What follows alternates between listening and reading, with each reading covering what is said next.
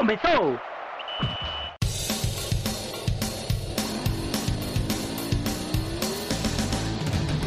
Mas qual é pouca, eu só tomo se for 10k.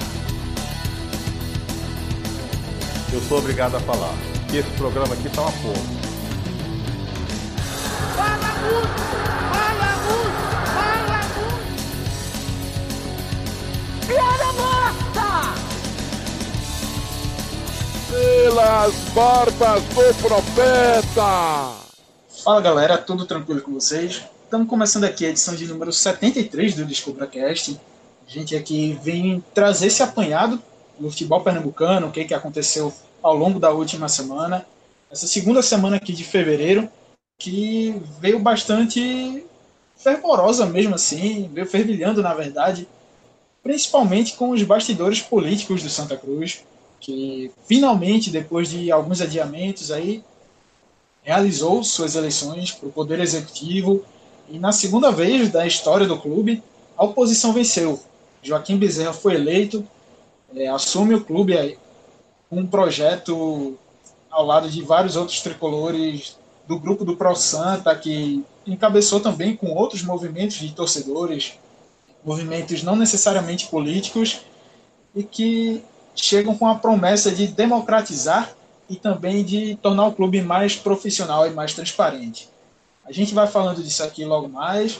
No Náutico tem a chegada de dois reforços, também vamos falar sobre a saída de outros jogadores também, o caso do Jorge Henrique, que é um atleta que tem história no clube, mas já agora com 39, quase 40 anos, não vai ter seu contrato renovado. E também no esporte que vive aí já também um aquecimento na, na sua parte política, já que as eleições vão ser realizadas em março, já estamos a menos de um mês das eleições no Leão. Também tem a vitória que foi emblemática do esporte nessa campanha na Série A. Bateu o líder internacional fora de casa e que praticamente sacramenta a permanência do Leão na primeira, na primeira divisão. Entre outros assuntos aqui que a gente vai debater sobre o Rubro Negro. Me apresentando, eu sou o Clisman Gama. Estou ao lado aqui do companheiro Fernando Castro. Fala, Fernando. Fala, Clisman, Vitor, Beatriz, nossa convidada especial. Prazer estar tá, tá debatendo mais uma vez com vocês. E vamos aí falar um pouquinho né, sobre o nosso agitado futebol, que essa semana voltou, voltou a ser correria, apesar de só o esporte estar jogando. Mas o Náutico se representou, Santa Cruz finalmente teve as eleições. Então é isso, vamos debater um pouquinho. O cara já se antecipou aqui na apresentação, mas beleza. Estamos aqui também com o Vitor Aguiar. Fala, Vitor. Oi, Clisma, pessoal da bancada, pessoal de casa. Mais uma semana, mas muita confusão para falar aqui no futebol pernambucano, porque se não tiver confusão, se não tiver baixaria, não é futebol pernambucano e é disso que a gente gosta. Vitor está mais que correto mesmo. E falando em confusão, quem acompanhou em loco é, essa questão da essa eleição histórica no Santa Cruz foi a nossa amiga jornalista do Diário de Pernambuco, do Esportes DP, Ana Beatriz Venceslau. Beatriz, prazer te receber aqui e seja bem-vinda ao DescubraCast e bem-vinda ao Caixa de Breita. Obrigada, Clisman. É, fiquei meio nervosa quando falando em confusão e me chamou, mas enfim.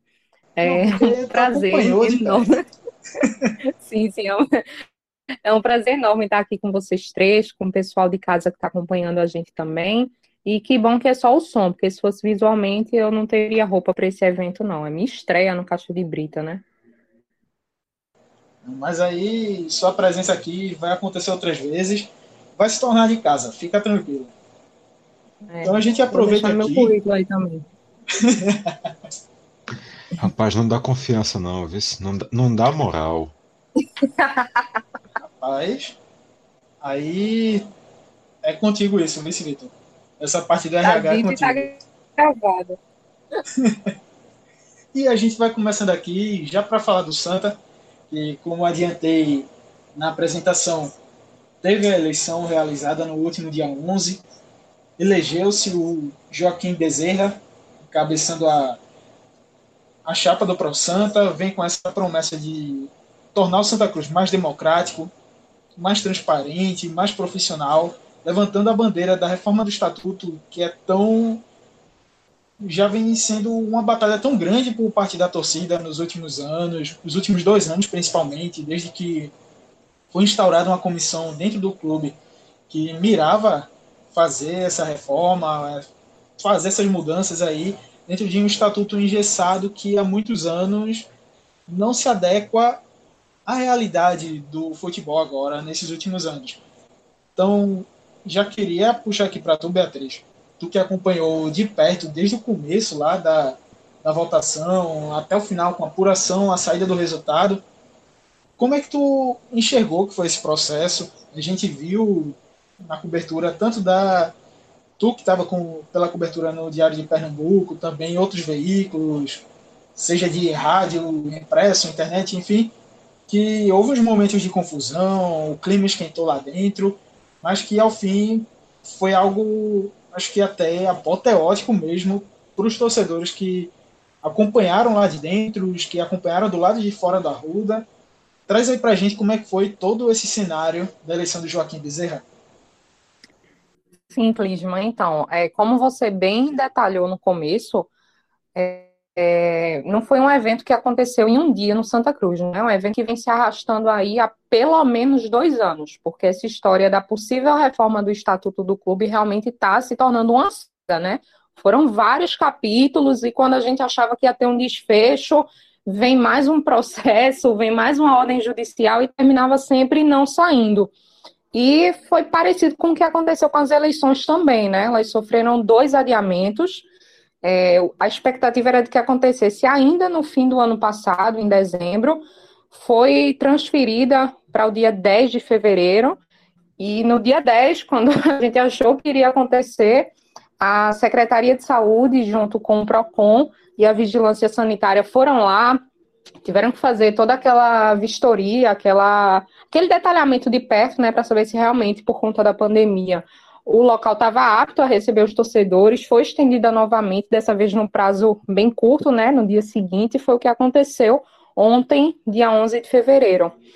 É, como você falou também, era um clima apoteótico, sabe? Era era muito certo aquele cenário, ele era muito dividido, sabe? Posição e a situação. Eram coisas realmente opostas.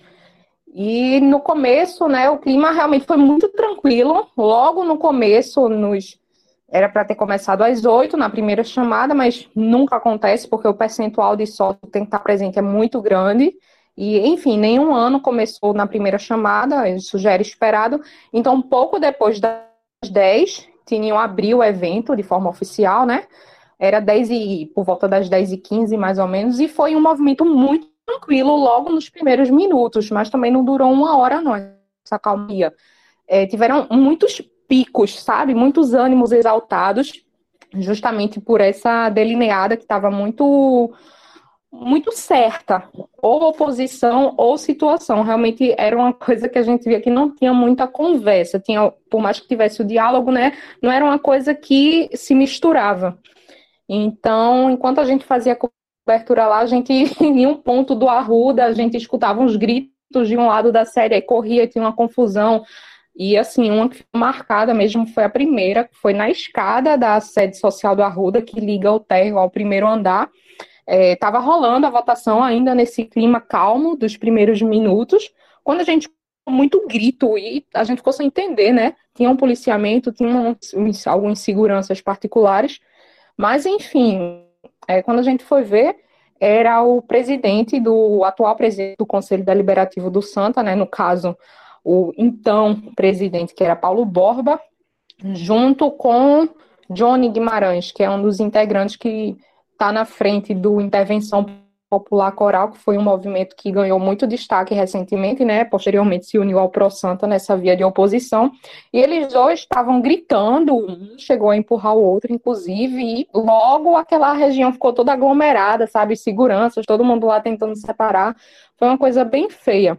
E não deu cinco minutos, começou outra confusão também, mas na parte de baixo, na parte inferior da sede, porque em toda a urna, né, em toda a cabine de votação, tem que ter fiscais das, du das chapas que concorrem, das três chapas, no caso, né?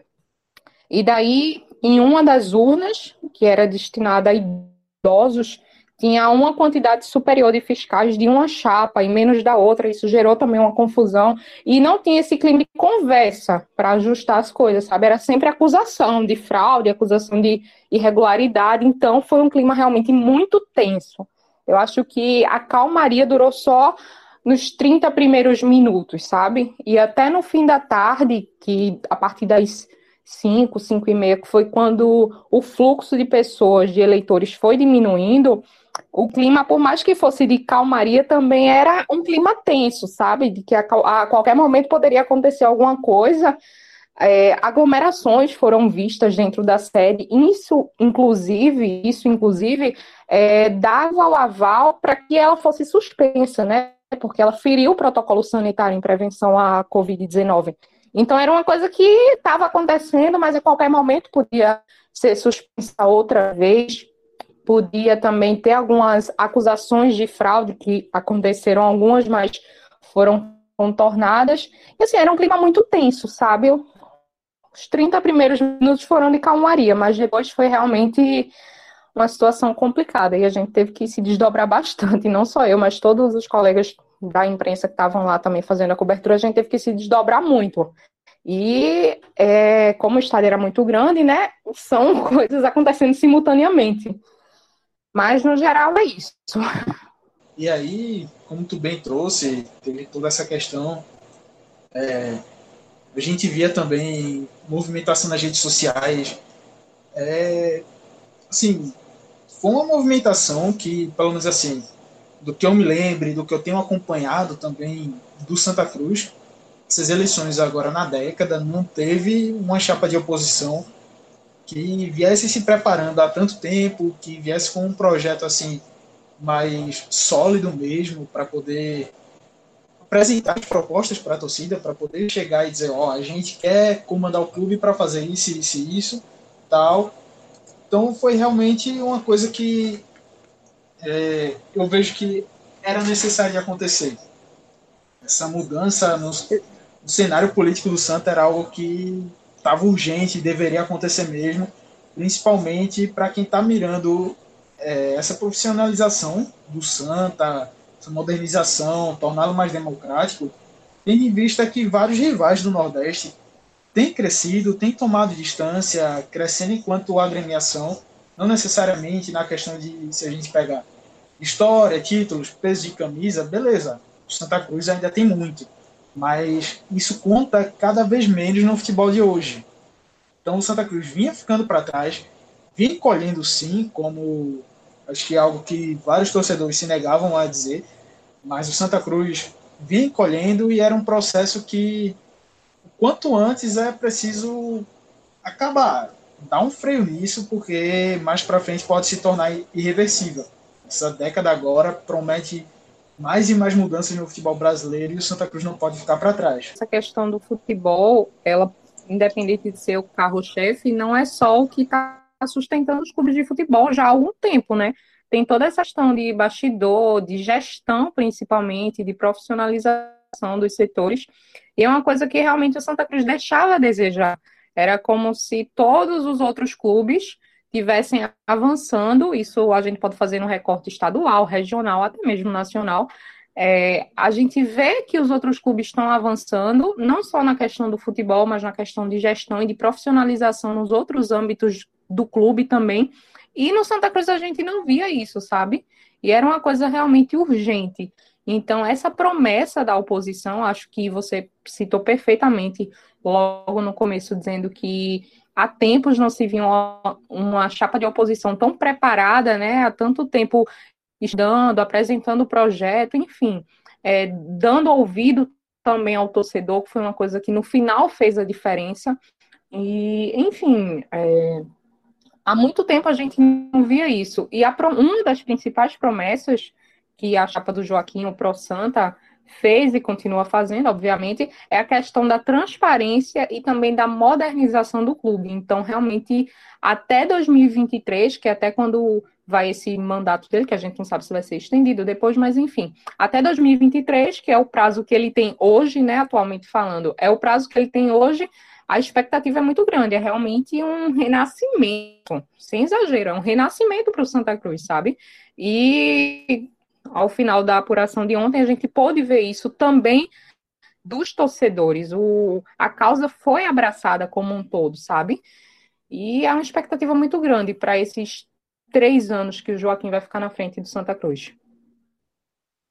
Pegando esse gancho, antes de passar para Vitor, como tu falou aí, é um renascimento. Eu até que concordo com essa denominação, mas é um, é um processo que eu vejo como algo ainda muito longo, de médio a longo prazo, algo que vai demorar para a gente ver esses efeitos, justamente porque o Santa Cruz se atrasou, ficou parado no tempo. Então, o tempo que se perdeu para poder buscar essa profissionalização, para se modernizar como clube, para se adequar ao que o futebol de hoje pede, em questão de gestão principalmente, como tu destacou, Beatriz, esse tempo que o Santa perdeu aumenta no que ele vai precisar remar, vamos dizer assim, para poder alcançar e chegar a um nível que, vamos dizer assim, Fortaleza e Ceará tem hoje.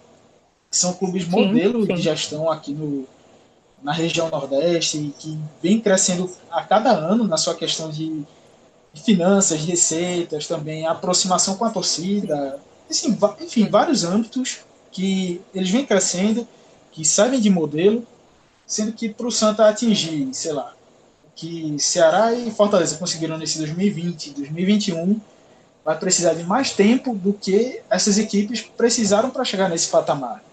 Que o Santa tem uma dívida aí de quase 200 milhões de reais, ainda tem tá na série C, tem uma renda escassa, vai precisar crescer muita coisa também, trazer o, o torcedor para junto de si de novo, ou seja, é um processo muito longo.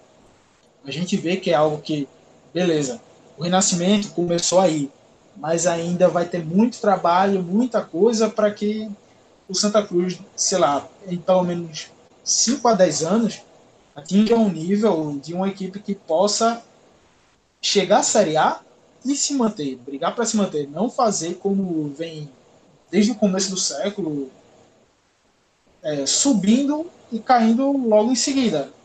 Bate, sim, e volta sim. essa perspectiva do Santa, algo que uma geração grande de torcedores não viu o Santa Cruz disputar a Série A por mais de por pelo menos dois anos consecutivos, algo que uma geração grande não viu e que é preciso trabalhar muito para que essa próxima geração que chega aí, é, filhos dessa geração aí que a gente fala mesmo, essa geração de quem tem 20, 25, até 30 anos mais ou menos, ou seja, é um trabalho grande a ser feito por, por essa gestão. E aí já queria te perguntar, Vitor, o que é que dá para esperar dentro dessas promessas, dentro do cenário que o Santa Cruz se encontra para esse 2021? sem receita de torcida, já que a pandemia está aí ainda. É, o que é que tu avalia, o que é que dá para se esperar, pelo menos nesse primeiro ano da nova gestão? Então, Clisman, no primeiro ano eu acho que vai ser um ano de dificuldade. Eu acho que é um cenário que vai ter que se entender muito do que está acontecendo, vai ter que se entender qual é a situação que o clube está, e realmente, como já foi muito bem explicado por vocês, a situação de Santa Cruz não é uma situação fácil. Tem muita coisa para ser entendida, muita coisa para ser explicada, muita coisa para ser auditada, revisada dos últimos anos. E isso vai levar um tempo.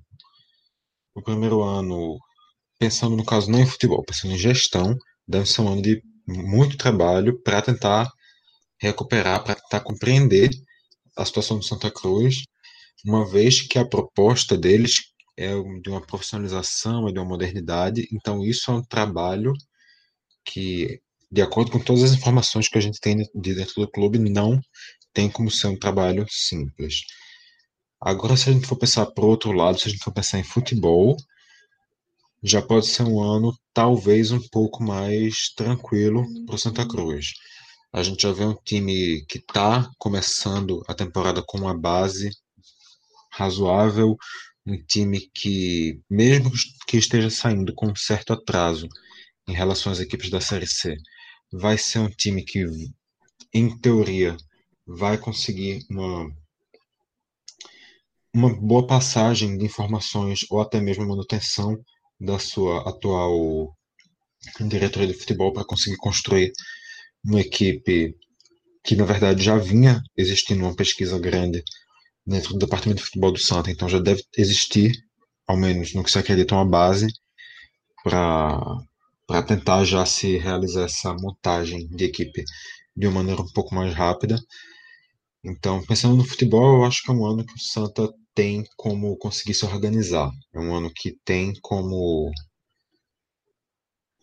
como se seguir que a, que a base que está montada tem como dar um trabalho tranquilo para essa gestão que, claro, a partir do que com que fiz a partir daí, seja por bem ou seja por mal, vai ser pelo seu próprio mérito ou demérito, mas na questão de gestão, na questão de trabalho interno, de reorganizar o Santa Cruz, vai ser uma, uma situação muito complexa.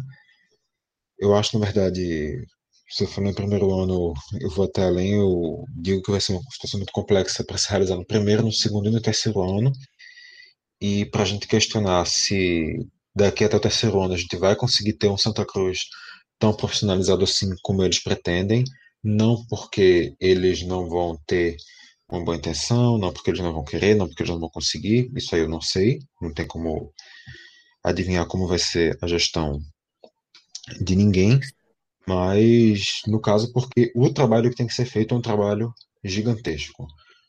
Para realmente tirar todo esse atraso que Santa Cruz tem em relação às outras equipes é uma coisa muito longa e só só realmente com com muito tempo, muito esforço que vai se conseguir retomar o Santa Cruz para um bom caminho. Bem por aí, Vitor. E outra, outro ponto também que eu até gostaria de acrescentar é que um ponto que eu até achei interessante, que o pessoal da chapa né, do Pro Santa já veio aquela questão de desarmar o palanque, como se chama, começando a, a trazer para si também, trazer para junto, para querer agregar nessa, nessa nova gestão pessoas que faziam parte da situação, pessoas que estavam na outra chapa de oposição, do Josenildo Dodge, que chegou ali na hora da eleição e declarou apoio ao Pro Santa. Enfim. É Inclusive atitude... só saiu com um voto, né? E nem foi dele. e foi de um, um, cidadão que disse lá que votou em protesto, alguma coisa assim, não foi?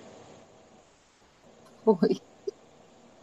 Enfim, é algo que eu tenho achado bacana, porque tem pessoas de cada lado aí, seja de situação, da outra chapa de oposição, pessoas que podem agregar bastante nessa situação aí, nessa gestão nova.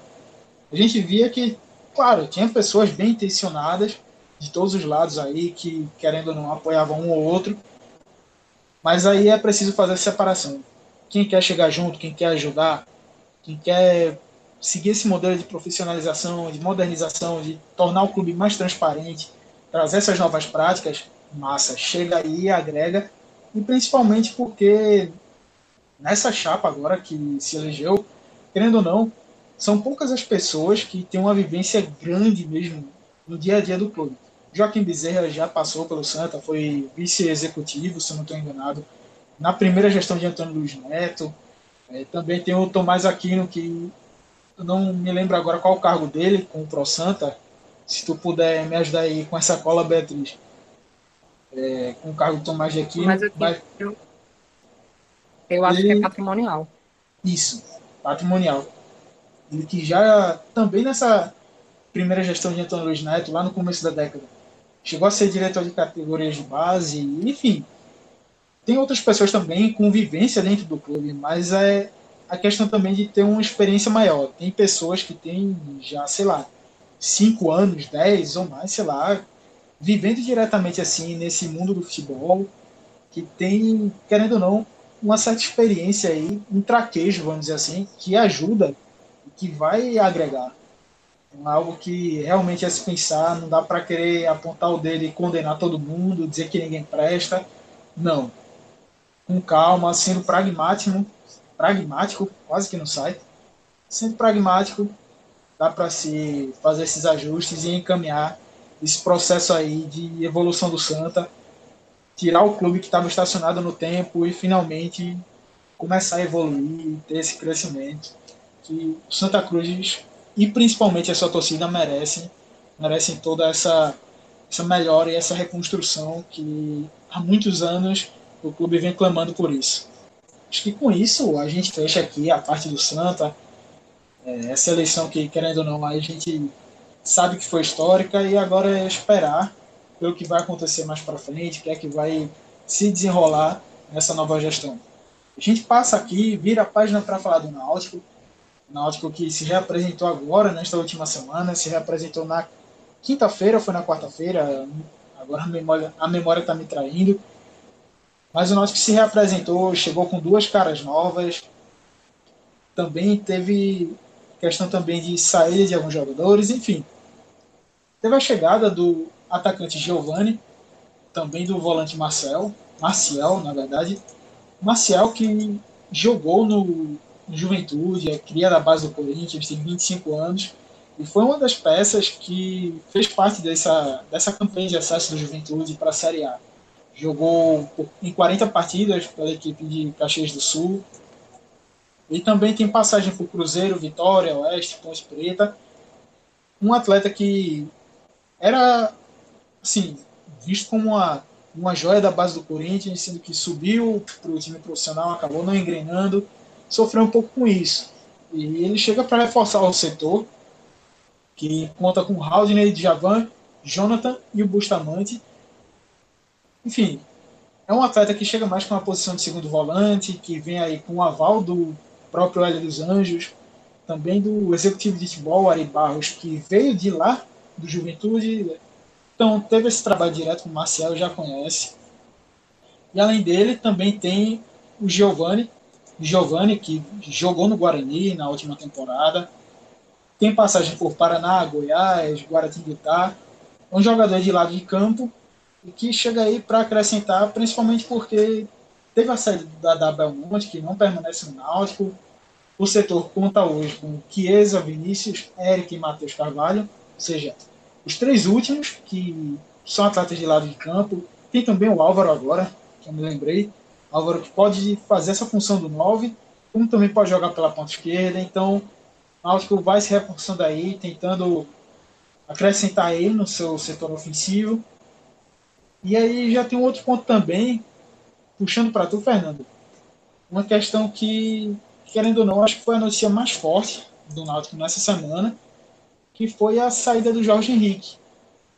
Jorge Henrique, que disputou duas temporadas agora no Náutico, 2019 e essa 2020, 2021, que sim, foi a temporada que ele conseguiu jogar mais. Na primeira ele sofreu com muitas lesões, mas é um atleta que parte física, a idade vem pesando e que acabou fazendo com que seu rendimento não fosse o esperado. Ele não chegou a render o que a torcida esperava. Enfim, é um cara que bom de grupo, importante dentro, mas que realmente não vinha rendendo dentro de campo. O futebol dele estava quem. E acho que essa não renovação já era esperada, né? Já era esperada, Clisman. Mas, assim, é, a diretoria do Náutico, nos últimos anos, né, nas últimas temporadas, costumava renovar com, jogador, com alguns jogadores, né? Então, a própria renovação de Jorge Henrique na última temporada foi bastante questionada, junto com Josa, Fernando Lombardi. Então, parte da torcida do Náutico já já estava com o um pé atrás com uma possível renovação, mas acabou se concretizando a saída dele, um jogador prestes a completar 39 anos. Então, assim, por mais que a quantidade de jogos dele nessa temporada tenha sido até alta, 45 jogos, foi a temporada que ele mais jogou desde 2016. Mas, assim, a maioria dos jogos entrando no segundo tempo, ele praticamente não completou um jogo inteiro. E dos 45 jogos, ele marcou só dois gols. Então, foi uma temporada bem abaixo. Ele teve até um lapso de, de bom futebol pós-pandemia, né, naqueles primeiros jogos onde, onde ele voltou até com, com condicionamento físico bom, mas logo foi, foi perdendo essa capacidade de, de ajudar a equipe, porque é um jogador já bem veterano e que, e que claramente não, não aguenta mais o ritmo. como você citou, de fato ele é uma referência para era uma referência para o elenco do Náutico, mas isso não não era o suficiente para mais uma renovação com ele, né? E assim, citando jogadores questionáveis que, que permaneceu no elenco, se por um lado a diretoria do Náutico acerta em não renovar com Jorge Henrique, por outro é no mínimo bem, bem questionada em relação à renovação de, de Matheus Trindade, né? um volante que não foi titular durante a passagem dele na última temporada, chegou sob o aval de Gilmar Dalpuso ainda, e foi bastante questionado desde então, não, não conseguiu se firmar no time titular em nenhum momento, e assim, bem abaixo mesmo tecnicamente, era constantemente alvo da torcida e, sinceramente, eu acho que é inexplicável a renovação dele. Por mais que ele tenha agradado o técnico Hélio dos Anjos, por ser um jogador de força e de intensidade que, que o técnico preza muito, mas é um jogador claramente com, com deficiência técnica, né? Pra, é, então, é um jogador que, que marca muito mal, que não consegue tocar direito, o passe é muito ruim. Então, assim, é, é uma peça muito, muito abaixo em um setor que, que não foi bem na temporada, né? De todos os volantes, apenas Howley conseguiu, conseguiu corresponder às expectativas. Então, assim, é um, é um setor que o Náutico precisa reforçar. Trouxe Maciel, é, que provavelmente já chega como titular, porque quem vinha atuando na função de segundo volante é Djavan, que é um primeiro volante de origem e que também peca muito na questão de, de passe, de, de transição, ele chega pouco ao ataque. Então, assim, com, com Haldner se firmando como primeiro volante, eu acho que, que Maciel, nesse momento, chega como titular. Jonathan caiu muito de, de rendimento na última temporada, não foi aquele jogador importante que, que já havia sido do Náutico no acesso para a própria Série B. Então, assim, Bustamante também não conseguiu se firmar e todos esses jogadores permanecem, né? Então, assim, é algo preocupante. É um setor que o Náutico tem bastante, até tem bastante peça, mas não tem tanta qualidade assim. Então, acho que, que a diretoria do Náutico erra em renovar com o Matheus Trindade, porque perde até cartucho para uma, uma, próxima contratação, né? Então, o elenco Náutico se, se reapresentou. Além de, das chegadas de Marcel e de Giovanni, Provavelmente está chegando também o goleiro Kaique França, né? Anderson praticamente descartado. O Atlético Paranaense sinalizou que vai utilizá-lo no primeiro semestre no, no Campeonato Paranaense. Então, assim, é uma perda muito grande para o Náutico. É, foi uma das poucas contratações que conseguiu se firmar e, sem dúvida, um dos principais nomes, talvez o principal nome da recuperação do Náutico dentro de campo, né? Ele e Hélio dos Anjos, fora de campo, foram os principais responsáveis pela recuperação do Náutico e, sem dúvida, a saída dele pesa bastante. Kaique França é um bom goleiro, é mais velho, tem 25 anos, formado também nas categorias de base do Corinthians, assim como, como o Maciel. É, a torcida do Náutico espera que, que ele tenha o mesmo sucesso de Anderson, né? Porque assim, ele vem de uma escola boa de goleiros, como, como é o Corinthians, inclusive já trabalhou com o próprio preparador de goleiros do Náutico, João Lacerda, que trabalhou no Corinthians. Então, assim, eu acho que foi até uma, uma boa contratação, mas eu não consigo cravá-lo como titular. Eu acho que ele vem de fato para brigar pela posição com Jefferson. Jefferson no ano passado teve um pouco abaixo em relação ao ano de 2019, mas assim, não teve grandes falhas, né?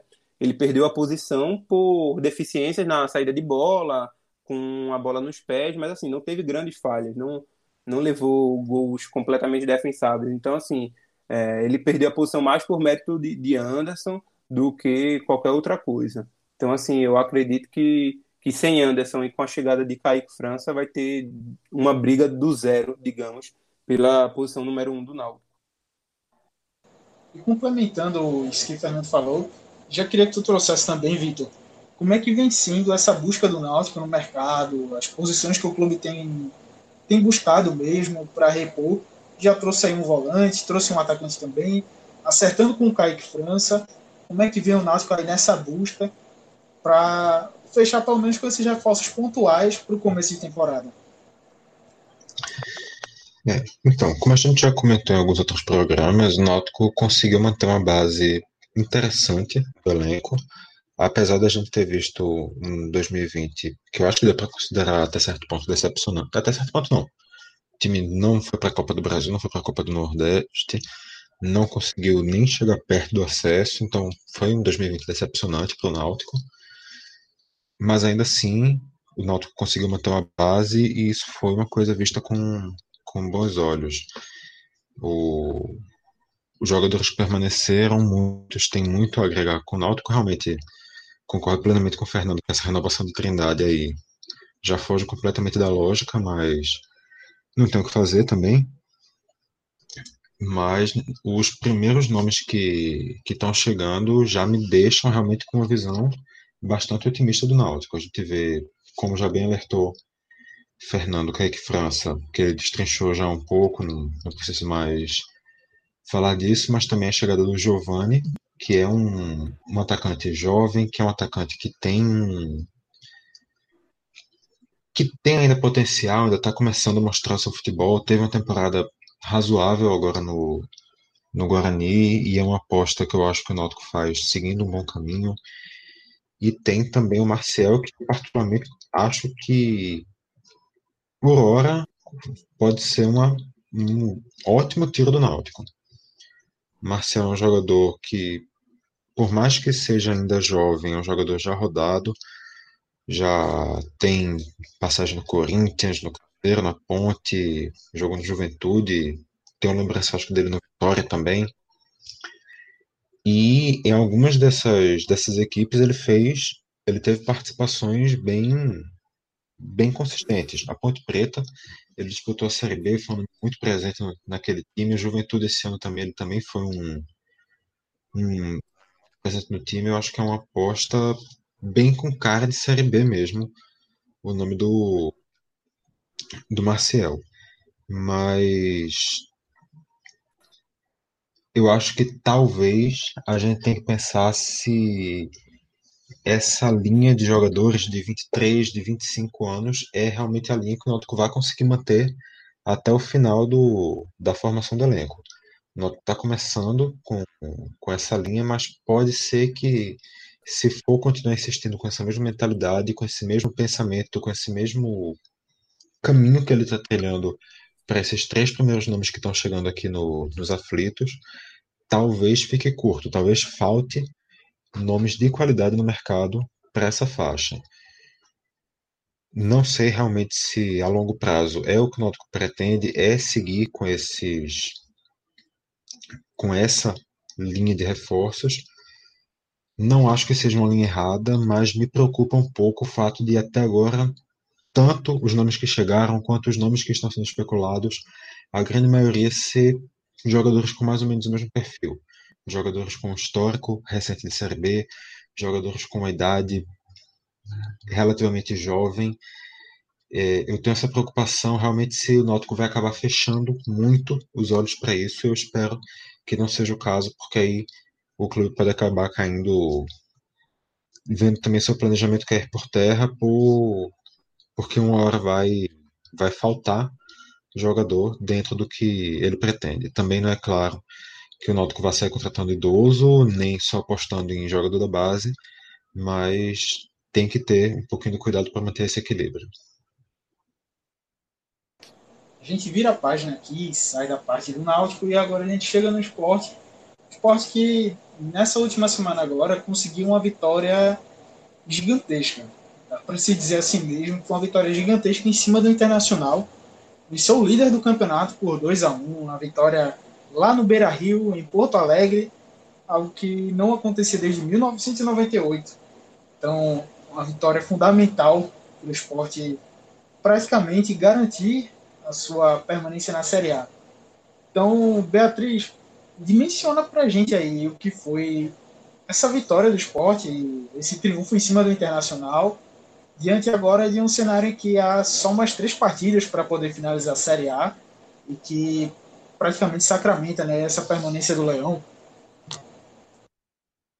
Então, Clisman, como você bem colocou, né, foi uma vitória a nível muito importante para o esporte. Eu acho que nem o mais otimista dos atletas estava esperando por um resultado assim. Eu acredito que o esporte tem embarcado para Porto Alegre naquele pensamento de, pô, quem vai jogar em casa é internacional, quem tem obrigação de vencer o internacional, a gente quer voltar para Recife com mais pontos do que a gente foi. Eu, sinceramente, acho que o esporte nem esperava esse desempenho bom que ele teve. Conseguir vencer o líder da competição fora de casa, né? O que dobra o desafio. E isso, depois desse 2 a 1 ele conseguiu abrir um espaço bom da zona de rebaixamento, como você também pontuou. E já nessa reta final, né? Já nessa emoção, depois de tantos percalços, tantos altos e baixos, agora o caminho começa a ficar um pouco mais iluminado para o Leão, né? Ele realmente começa a se distanciar da zona de rebaixamento e aguardar.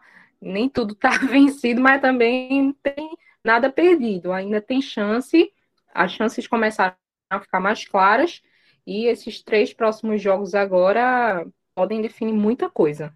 Mas o primeiro passo na direção contrária à Série B já foi dado, e foi um passo muito importante. Principalmente também pela dificuldade de pegar o líder e fora da Ilha do Retiro. E com isso, Vitor, passa para a gente aí como é que ficou esse cenário da tabela, lá da, da Série A, com essa vitória do esporte em cima do Inter, e também como é que ficou limitada essa briga, porque o esporte e também o Fortaleza praticamente se livram do rebaixamento. Então, só antes de, de falar da tabela, uma coisa que Beto falou me lembrou um, um tweet que eu vi logo depois do, Logo depois não, durante o jogo ainda. É, realmente a torcida não esperava, os jogadores não esperavam, o diretor não esperava, todo mundo estava indo para lá pronto para perder. E um torcedor, inclusive, chegou a fazer o comentário: se o esporte ganha, tá muito mais do que no lucro, uma coisa totalmente inesperada, basicamente um milagre, e escapou do rebaixamento. Se o esporte empata, também está muito no lucro porque esse jogo era uma derrota garantida. Se o Sport perde, ok, está na conta, todo mundo já esperava por isso e pelo menos fudeu o Flamengo. Eu acho que a mentalidade do torcedor do esporte quando chegou para esse jogo era essa. Qualquer resultado que acontecesse, todo mundo ia ficar feliz. Desde que não fosse uma goleada ou uma humilhação. Fora isso, todo mundo ia ficar feliz. Mas aí o esporte vence, o esporte dá esse salto na tabela Vê também o Fortaleza aplicar um sonoro 3 a 0 no Vasco. Deixa o Vasco lá embaixo, na zona de rebaixamento com 37. E o Bahia, logo ali junto também, também derrotado nessa rodada. Perdão, o Bahia empatou na rodada. O Bahia também lá embaixo com 37. E Fortaleza Esporte sobe para 41. Só que para o esporte essa situação ainda é uma vantagem maior, porque sempre que houver empate em pontuação, o esporte vai ter na frente nos critérios de desempate, porque o número de vitórias, primeiro critério de desempate do campeonato, o esporte já ganha e disso já não tem mais como como sair. Só se forem tirar, realmente é na base da pontuação. Então, esses quatro pontos que o esporte tem de vantagem, na prática, na prática, são cinco pontos. E para a Bahia ou Vasco fazerem cinco pontos agora, eles têm apenas três jogos. Teriam que ter um aproveitamento de mais de 50% do que falta no campeonato. Isso desde que o esporte não fizesse mais nenhum ponto também nas rodadas que faltam. Se o esporte pontuar, aí que Bahia e Vasco precisam correr mais atrás mesmo. Mas, ao que tudo indica, realmente a briga pela última vaga contra o rebaixamento fica entre Bahia e Vasco. O Goiás também ainda tem uma chance matemática, o Curitiba tem uma chance matemática, mas já são situações mais improváveis se a gente for falar de, realmente de percentual, o esporte tinha mais de 25% de chance de queda antes do jogo, e quando terminou a rodada, essa chance já estava em menos de 1%. Quando a gente vai falar também em Sul-Americana, que prova provavelmente não, que esse 14 lugar vai pegar a Sul-Americana, só um milagre tira essa, esse 14 lugar da Sul agora.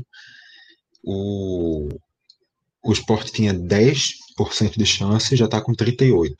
Então, o esporte que há três dias estava desesperado pensando no rebaixamento, agora já tem uma chance muito concreta, inclusive mais concreta do que de cair, de no ano que vem estar tá disputando um campeonato continental e diga-se de passagem, no ano que vem a, a Sul-Americana vai ser disputada em fase de grupos, então já é um calendáriozinho bem mais animado também.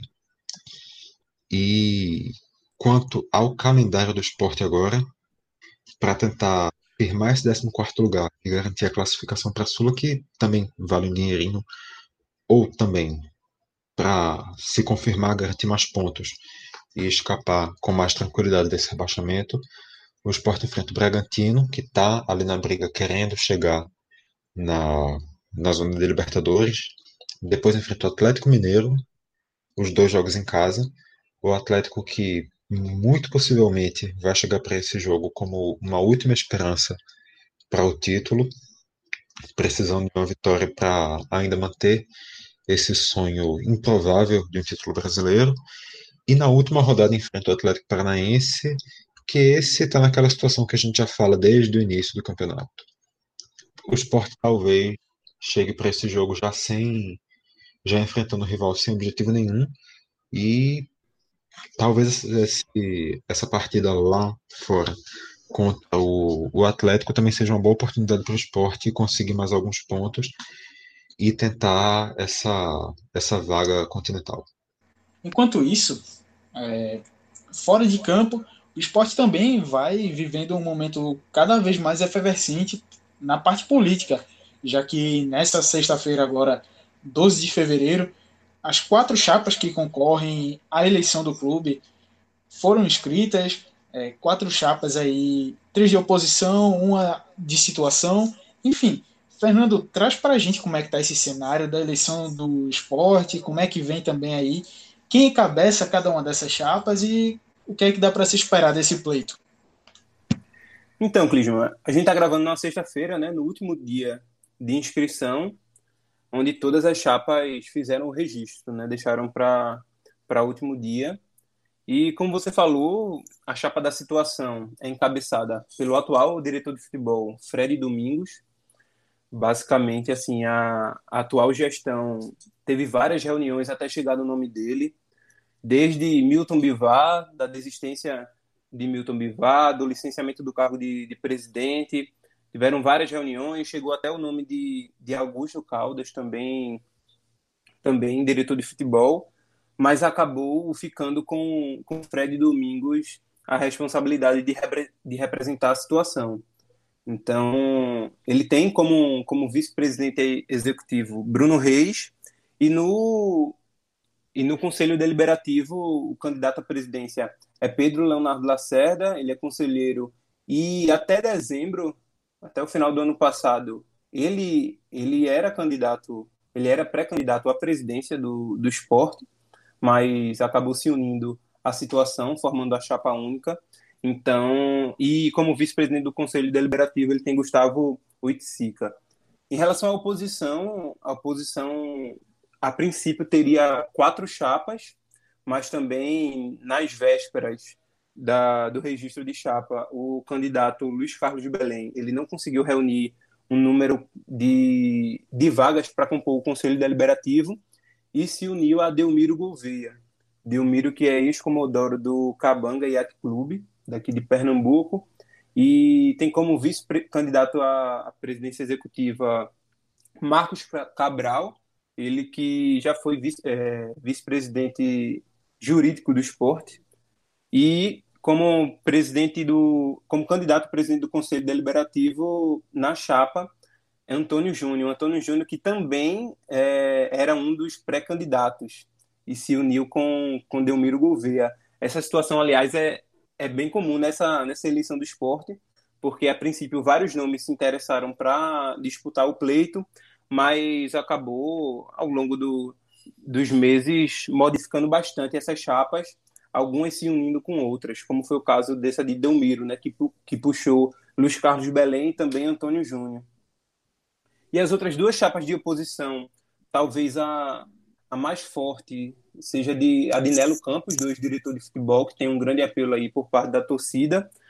Não sei dizer em relação aos sócios, né, porque a gente tem, tem que distinguir isso, o apelo da, da torcida para o apelo do sócio, né, aquele que quem vota e quem, e quem decide de fato essas eleições. Ele tem como vice-presidente executivo Leonardo Lopes, também é ex-diretor, e no Conselho Deliberativo tem Rony Duarte e Guilherme Falcão. Por fim, a última chapa que foi registrada hoje, faltando poucos minutos, aliás, para o fim do, do prazo. Eduardo Carvalho, advogado, ele que é bastante atuante em, e crítico em relação à atual gestão do esporte. Ele encabeça aí essa chapa e, e tem como vice-presidente executivo Araci Balbiano e no Conselho Deliberativo o advogado Antônio Mário Júnior como presidente e candidato a vice Jaime Lielson. Essa chapa também tem uma particularidade porque Eduardo Carvalho puxou alguns nomes do que seria a chapa de Luiz Carlos Belém, que estava formada até ontem, basicamente. Os, é, o candidato a, a vice-presidente do Conselho Deliberativo, Jaime Lielson, ele era da chapa de Luiz Carlos Belém. E Eduardo Carvalho acabou aproveitando. E também tem Sileno Lacerda, que apesar de não ter nenhum cargo é, na, na, chapa de Eduardo Carvalho, ele apoia é, essa chapa. E antes ele era o candidato a vice-presidente executivo de Luiz Carlos Belém. Então, assim, é um jogo de xadrez, várias peças aí que, que foram modificando ao longo dessas, desses altos e baixos, dessas reviravoltas que, que teve a eleição do esporte, né? Porque estava marcada a princípio para o final do ano passado, mas após a, uma reunião do Conselho Deliberativo foi aprovada o adiamento com a justificativa de, de não atrapalhar o time na disputa da Série A. Então, teve vários capítulos dessas eleições do esporte, é, com a situação, com, com várias chapas de oposição. No fim, quatro, quatro candidatos disputam a presidência do esporte. Marcada, a, as eleições estão marcadas, a princípio, para o dia 5 de março, na sede da Ilha do Retiro, das 8 às 18 horas. E a princípio também vai ser presencialmente, mas isso o esporte ainda vai precisar do aval do governo de Pernambuco. Eu acredito que vai ter, como, como teve do Santa Cruz. É, então, assim, e uma coisa importante também é que no mesmo dia das eleições, para definir o, os nomes que vão compor a diretoria executiva e o conselho deliberativo, tam, os sócios também vão ter a oportunidade de aprovar o novo estatuto do clube. Nessa semana, no início da semana, acho que foi no dia 9, na segunda-feira, o Conselho Deliberativo do Esporte se reuniu e aprovou por unanimidade a convocação da Assembleia Geral Extraordinária para a votação da reforma do Estatuto. É, essa reforma foi aprovada pelos conselheiros em novembro do ano passado, então também já vem sendo trabalhada há algum tempo e o texto aí será avaliado pelos sócios no momento do, da votação para a presidência executiva. É, acho que com essa agora a gente fecha aqui a nossa edição do DescubraCast, edição de número 73. Queria agradecer aqui principalmente a presença de Beatriz, primeira vez aqui que está participando com a gente no programa aqui do DescubraCast, no programa do Caixa de Brita. Então, bem-vinda bem mais uma vez e saiba que esse foi o primeiro convite, mas outros acontecerão, vice Beatriz. Valeu mesmo. Para o terror de Vitor, né? Eu que agradeço, de verdade. Muito massa estar com vocês, muita gente competente, que tira onda no que faz. Eu aprendo muito com vocês três. Vocês sabem disso. E que venham mais. Vai vir. Vitor querendo ou não, acho que vai rolar, vice. Hum, não, é, é o seguinte. Alguém aqui tá perdendo meu... a moral. O meu terror não é nem Beatriz ser convidada para mais. Eu não tenho nem, nenhuma objeção a isso. O meu Ela terror vir, é né? deixar o meu terror é deixar ela ficar confiante. Ela só não pode ganhar confiança. O problema é esse. Rapaz. Já, já é tudo, solta, solta a risada dela. Me defende aí, Fernando. que ganhou confiança geral. Enfim, para quem não nos segue ainda nas redes sociais, procura lá no Twitter e no Instagram, arroba Caixa Brita. A gente está lá chegando com material novo, além do DescobraCast, outros podcasts também chegando, textos também, já que o nosso site está de volta, www, para quem ainda usa, né? Esse www.caixadebrita.com. Enfim, você acessa lá, vai ter as nossas produções, todo o nosso conteúdo, você encontra lá.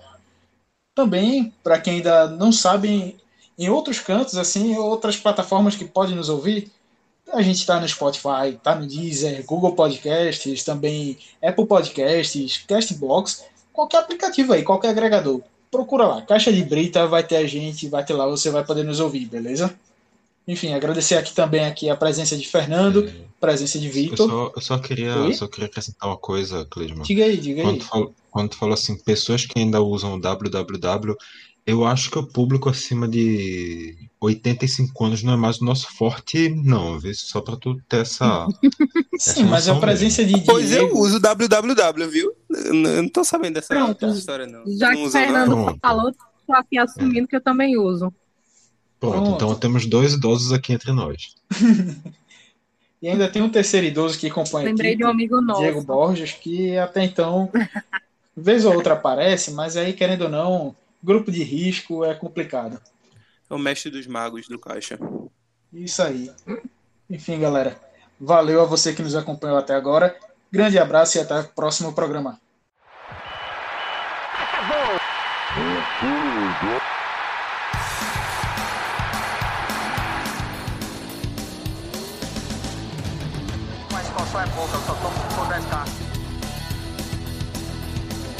Eu sou obrigado a falar que esse programa aqui tá uma porra. Fala muito! Fala muito! Fala muito! Piada morta! Pelas barbas do profeta!